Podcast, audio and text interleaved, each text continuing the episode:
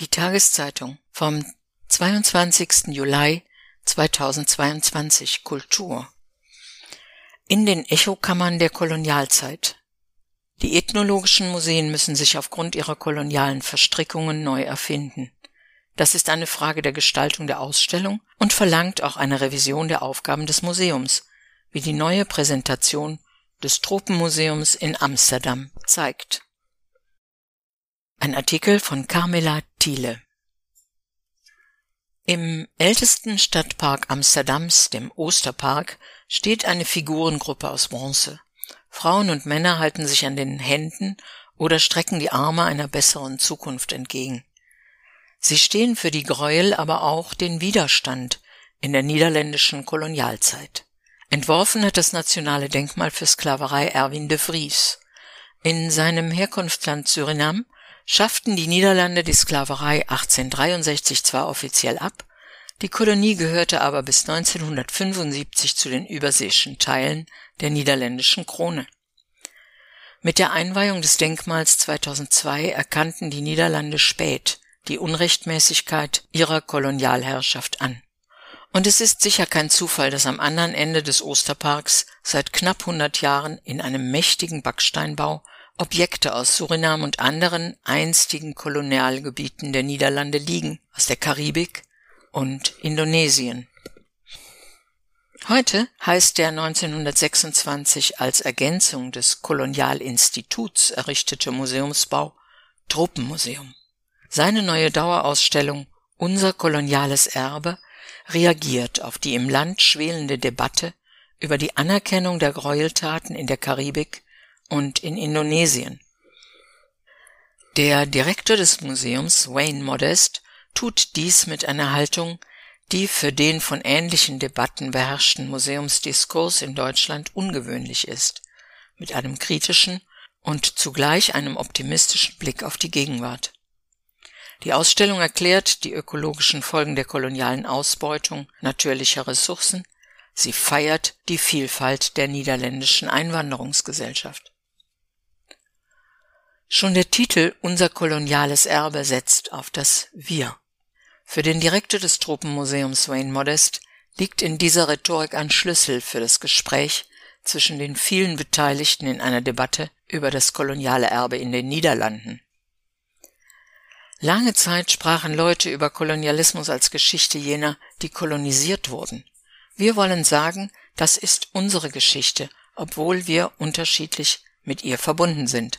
Es ist unsere gemeinsame Vergangenheit, mit der wir zu kämpfen haben, sagt Modest. In das Wir bezieht er die Institution des Museums ein. Dieser Anspruch, gemeinschaftlich zu denken, hallt in der Inszenierung der 500 Objekte wider. In der für sieben Jahre eingerichteten Schau spielen die ethnologischen Objekte keine hervorgehobene Rolle mehr. Stattdessen gibt es viele zeitgenössische Kunstwerke. Fotografien, Videos und Installationen schaffen eine Art flexiblen, dokumentarischen Hypertext, der Geschichte und Gegenwart assoziativ verschränkt. Zusammengehalten werden die Elemente durch eine Fülle von Korrespondenzen zwischen den Objekten, die sich wie ein unsichtbares Netz über die Ausstellung legt. Ein Beispiel für das Feintuning der Inszenierung. Im Auftrag des Tropenmuseums schuf die südafrikanische Künstlerin Marlène Dumas ein für sie typisches Tableau einzelner aquarellierter Porträts. Ihre Colored Drawings stellen unterschiedliche Personen und mit ihnen die Nuancen verschiedener Hautfarben dar. Nur wenige Schritte weiter im Themenbereich Rassismus liegt dann Gustav Fritschs Hautfarbentafel in einer Vitrine. Das Dokument ist Zeugnis der um 1900 zu Hochform aufgelaufenen Rassenkunde. Für Wayne Modest schließt sich an dieser Gegenüberstellung von ethnografischen Artefakten und zeitgenössischer Kunst noch eine andere Frage an. Emanzipiert uns die Sprache des Multikulturellen, die Sprache der Diversität von den Fragen der Rasse, von den Fragen der Vergangenheit, oder aber stellt sie ähnliche Kategorisierungen auf? Gelungenes Kuratieren ist für ihn, wenn zwei Objekte zu einer dritten Aussage führen können. In diesem Sinne setzen wir Kunst in den Ausstellungen ein, um eine dritte Ebene einzufügen, um eine weitere Frage anzubieten. Noch deutlicher werden die Echokammern, wo es um Folgen der kolonialen Produktion und den daraus resultierenden Konsum geht, also um den Anbau von Kaffee, Tabak, Palmöl und die Förderung von Erdöl und seltenen Erden in den Kolonien. Kommentarlos ziehen die Bilder verödeter und verwüsteter Landschaften in Curaçao, Surinam und Neuguinea in einem Video vorbei. Aufnahmen von den Folgen einer rücksichtslosen Ausbeutung natürlicher Ressourcen bis heute. Koloniale Landschaftsansichten aus dem 19. Jahrhundert entwarfen da noch ein ganz anderes Bild, vermitteln Ruhe und Stille, Schönheit und Ordnung. Neben ordentlich angelegten Plantagen könne man aber auch schon erste Eingriffe in die Natur erkennen, etwa Bahnlinien, für die Berge gesprengt wurden, sagt Wayne Modest. Wie soll man mit solchen Bildern umgehen? Der indonesische Künstler Marian Tero denkt diese Landschaftsansichten in einem monumentalen Untergangsszenario der Erzbergmain in Papua-Neuguinea weiter. Die größte Kupfer- und Goldmine der Welt die infolge mangelnder Schutzmaßnahmen geschlossen wurde, erscheint auf seiner Malerei in Schwarz-Weiß als Tor zur Hölle, als Trichter, der alles zu verschlingen droht. In dieser Ausstellung kommen auch Kolonisierte vor, Personen des Widerstands, die selten so herausragend präsentiert werden. Eine um 1900 entstandene Malerei eines javanischen Künstlers erinnert an einen Vorfall aus dem Jahr 1686. Sie zeigt die Ermordung Kapitän Tax in Kartasura durch Untung Surapati. Der aus Batavia, also dem heutigen Jakarta, entlaufene Sklave, hatte Karriere als Führer der Truppen einheimischer Fürsten gemacht und gilt als indonesischer Nationalheld. Aber auch ein Schnappschuss von einer Statue in Paramaribo auf Surinam schafft Aufklärung. Das Foto erinnert an Jane Tetari, eine Indigene, die Mitte des 19. Jahrhunderts gegen die Misshandlungen von Vertragsarbeitern protestierte. Ein wichtiger Strang dieser Ausstellung und damit kehrt ein weniger belastendes Motiv in ihr Narrativ ein, ist die Darstellung der gegenseitigen kulturellen Aneignung zwischen den Kolonisten und den Kolonisierten.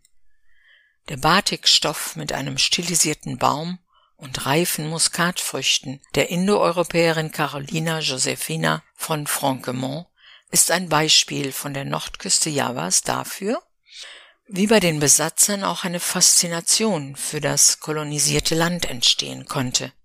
Franquemont betrieb für sie ein lukratives Geschäft mit ihren Batikstoffen. Wir glauben an die Wichtigkeit der Verortung. Die Ausstellung ist sowohl global als auch lokal organisiert.